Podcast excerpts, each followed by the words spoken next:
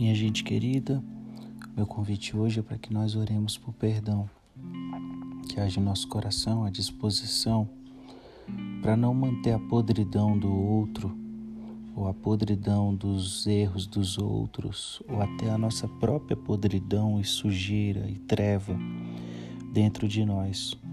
A única ferramenta que tira essa sujeira, esse mal que fazem a nós, não é a vingança, mas é o perdão. Somente o perdão de Deus, ministrado pelo Espírito Santo em nosso coração, nos permite nos perdoar e perdoar o próximo das atrocidades que todos nós, todos os seres humanos são capazes.